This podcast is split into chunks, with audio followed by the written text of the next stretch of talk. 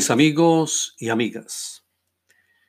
Por estos meses de mayo y junio estamos celebrando el Día de la Madre y el Día del Padre. Entonces la pregunta es, ¿honras a tu padre y a tu madre? Desde el pasado mes de marzo muchos hemos tenido altibajos emocionales debido al COVID-19.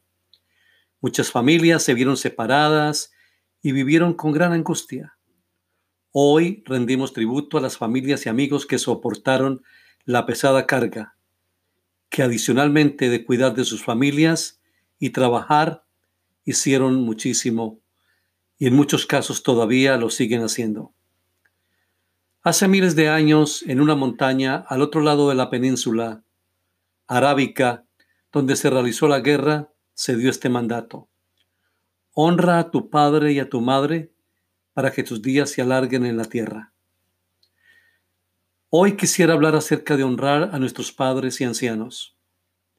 El mandato de honrar a nuestros padres es la fibra básica de nuestra sociedad y valores familiares. El mandamiento de honrar a nuestros padres hace eco al sagrado espíritu de las relaciones familiares, las cuales deben ser expresiones sublimes de amor e interés mutuos.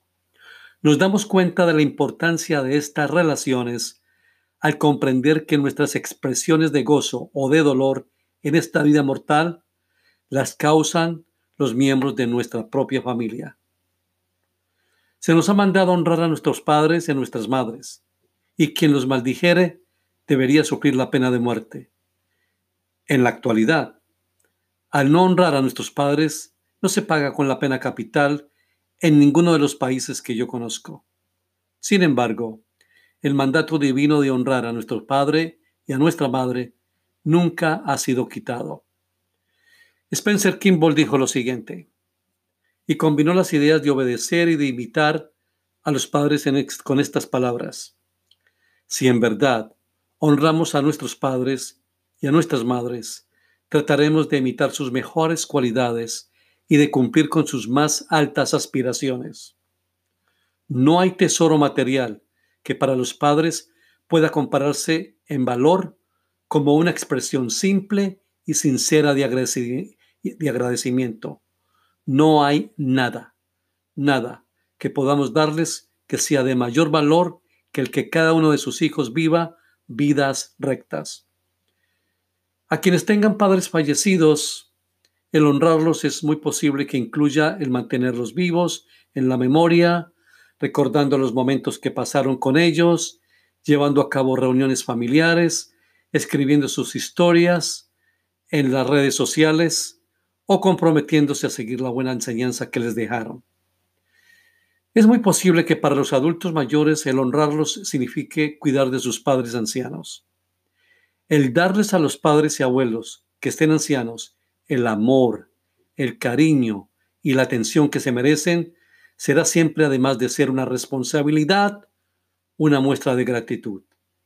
Porque después de todo, el pecado más grande que existe no es este o aquel, sino la ingratitud. De vez en cuando se oye decir, ah, yo tuve hijos muy buenos. Sin embargo, se escucha decir a otros padres, mis hijos son negligentes y hasta indiferentes para conmigo, indiferentes también para con sus ancianos padres. Mis hijos no me escuchan, mis hijos me ignoran, mis hijos no me respetan, mis hijos no me dan el valor que yo tengo. Y hasta algunos hijos se burlan de sus padres y los esconden y les da pena presentarlo a sus amigos. Algunos hasta les han sugerido que distribuyan sus propiedades y luego los ponen en instituciones donde cuidan ancianos, en las cuales a veces no reciben el cuidado adecuado, y donde las visitas y las expresiones de amor de esos hijos van mermando cada vez más. Yo creo que con esta práctica estaba hablando hace muchos años Ah, en muchas ocasiones se habló de que no te escondas y no escondas los de tu propia sangre. La mejor manera de cuidar a los ancianos es preservar su independencia hasta donde sea posible. Era Top Benson dijo y lo expresó de esta manera.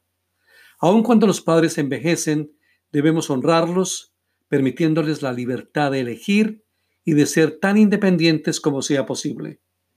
Dejémosle tomar decisiones que todavía pueden tomar. Algunos padres saben cuidar muy bien de sí mismos y además, aunque muchos de ellos ah, pensemos que no lo pueden hacer, ellos querrán cuidar de sí mismos. Cuando ellos puedan, naturalmente, dejémosle que lo hagan. Y si ellos llegaran a un punto en que no pudieran vivir solos, quizás se necesite la ayuda de la familia. Cuando los ancianos no puedan cuidar de sí mismos, aun con la ayuda de otras personas, si fuere posible, se les debe cuidar en la casa de un miembro de la familia. En estos casos quizás se necesiten recursos de la comunidad, del gobierno, de la sociedad o de su iglesia. Pero es importante tenerlo en cuenta. Cuando a los padres ancianos que no pueden vivir solos se les invita a vivir con sus hijos, se les debe mantener en el mismo círculo familiar, permitiendo que los lazos que unen a los miembros de la familia se fortalezcan. Cuando uno de los padres viva en la casa de alguno de sus hijos, los demás hermanos deben compartir la carga, pero también las bendiciones que implica esta situación.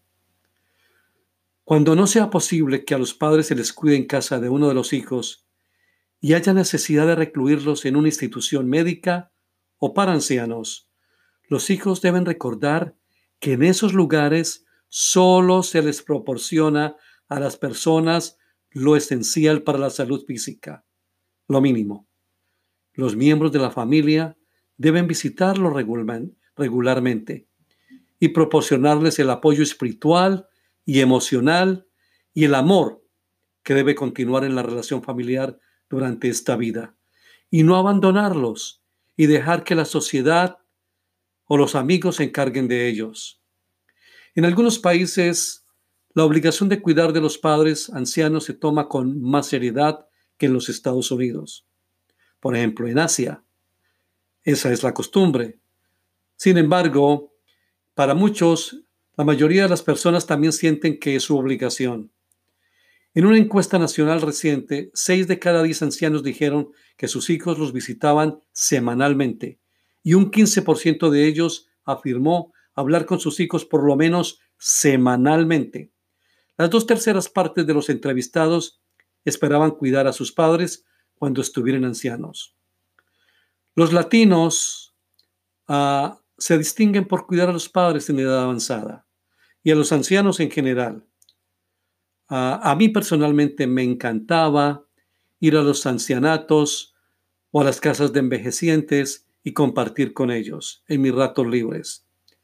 Pero veía en la cara de ellos, en algunos, felicidad, pero en otros también mucha tristeza. Y el comentario era, gracias por venir. Mis hijos no me visitan. Mis hijos no vienen a verme.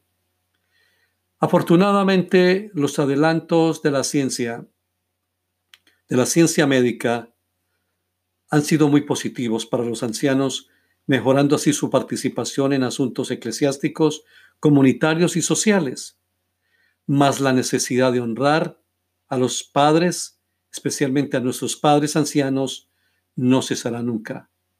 Mi familia ha sido un ejemplo maravilloso de esta gran virtud y también varios de mis amigos y conocidos. Ahora, es bien importante recordar que el mandato este mandato con frecuencia se refiere como uno de los grandes mandatos con promesa, diciendo, honra a tu padre y a tu madre para que tus días se alarguen en la tierra. He pensado en la relación que existe entre el mandamiento y la promesa y me he preguntado, ¿en qué forma el honrar a nuestros padres prolongará nuestra vida? Durante toda mi vida me he fijado en algo que explica un poco la forma en que, se cumple esta promesa. No siempre como esperamos. Yo he pensado para mis eventos, si estos hijos en verdad honran a su padre y a su madre? Muchas de estas experiencias las viví hace algunos años y ahora se ven los resultados. Veo que en mi familia y en algunas de las familias de mis amigos y amigas se honran a su madre y a su padre, de la misma manera que ellos honraron a los suyos. Estoy agradecido por este ejemplo y principio, y en particular cuando contemplo el efecto que en mis hijos tendrá el ejemplo que se les ha dado. Sin duda alguna, el buen ejemplo se repite de generación en generación. La rectitud ilumina y un buen acto trae consigo su propia recompensa. El que hiciere obras justas recibirá su galardón. Sí, y la paz, aquí en esta vida antes de salir. Algún día se nos juzgará de cómo honramos a nuestros padres y madres. Entonces el desafío es, amigos y amigas, que nuestra conducta hacia ellos sea tal que aparezcamos sin remordimiento y limpios de conciencia cuando rindamos el informe. Bueno, mis amigos y amigas, esto ha sido todo por hoy. Espero que esta reflexión sea importante para nosotros y de ayuda especialmente en estos días.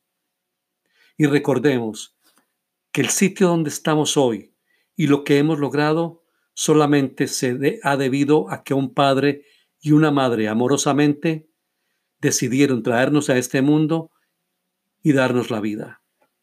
Hasta la próxima.